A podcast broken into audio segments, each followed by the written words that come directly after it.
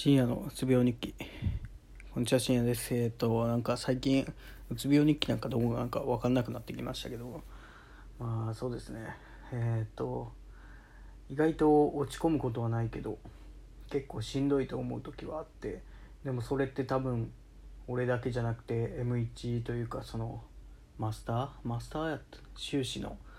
人たちはみんな思ってるんだろうなと思ってなんなら俺は楽な方なんだろうなと思いながら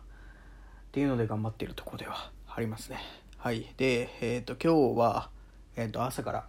えっ、とまあそうですね説明会がありまして会社の。聞いてよかったなとそのビール関係の方にの会社の方のやつを聞いててあ聞いてよかったなって思った反面自分には合ってないなとその今の自分には合ってないその向上心を持って永遠に頑張り続けないといけない。まあそれはすごいいいことなんですけどその何て言うんだろうな専門外の知識の方になっちゃうんでビールってなってくるとまあそれなりに多少の知識はありますけどそれでは足りないとうんってなってくるとまあ割としんどいそこの勉強するっていうのは割とその初期の段階からやっていかないといけないから結構厳しいなと思ってまあすごい会社の雰囲気とか、えーと、ああいうのは良かったんですけどまあその部分に関して自分があとあれっすねあのリーダーシップをどこにいてもその年々積み上げてってどっかでリーダーにならないといけないって感じじゃなくてその入った瞬間はないかもしれないですけど1年2年後とかすぐに結構早い段階で求められそうな感じがしたんで、えーとまあ、僕には合ってないというかその、まあ、中途採用とか結構やってるとこなんでまあそうですね中途採用で行くべきなんかなとその僕がとりあえず、えー、と今の修士の、えー、と利点を生かして理系のその学科に入ってその専攻に近いようなところまあ近くなくてもいいかもしれないですけど理系の研究職とかにつけてそこから頑張ってやってどっかでああ俺はこれは無理だって思った時に転職する時にその会社はいいかなっていうふうに思いましたね。っていう点で今日え、ー、と面接受けて面接じゃないえっ、ー、と今日は面接受けてないわ。えっ、ー、とまあそうですねえっとうん説明会受けてよかったなと思ってます。でその後にえーとまあ、その自分の専門に近いところの、えーと、エントリーシートを出したんですけどそれがミスったのがその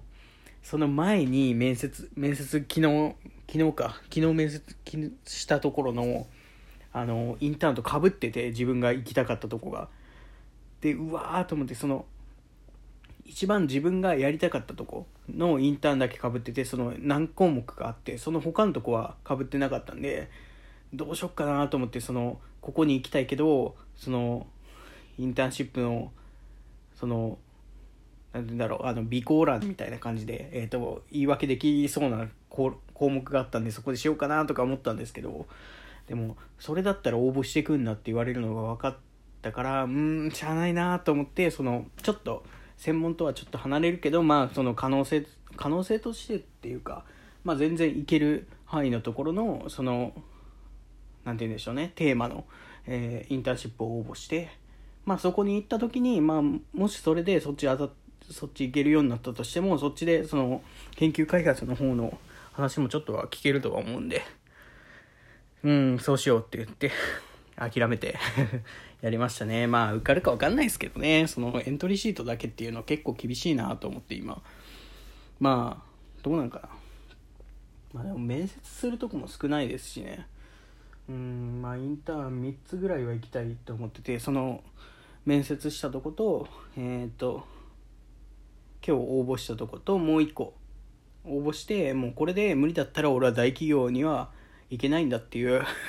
諦めをつけてやりたいなとは思ってますね。はいという感じでえっ、ー、とまあ就活の報告でした。えっ、ー、と12時ですね。えっ、と酒を飲んでるんでえっ、と1時ぐらいに薬飲んで寝ようかなっていうイメージで、えーと、今日と明日はちょっと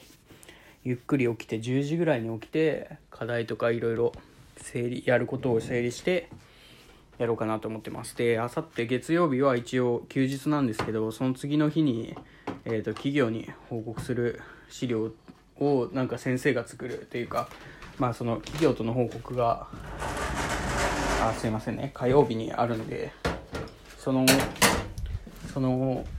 資料を今日作ったんですけどまあ明日送って明後日先生が編集して文句を言われるんでそれをまあ聞きに行こうかなっていうことで研究室に行こうかなと。思ってます。はい。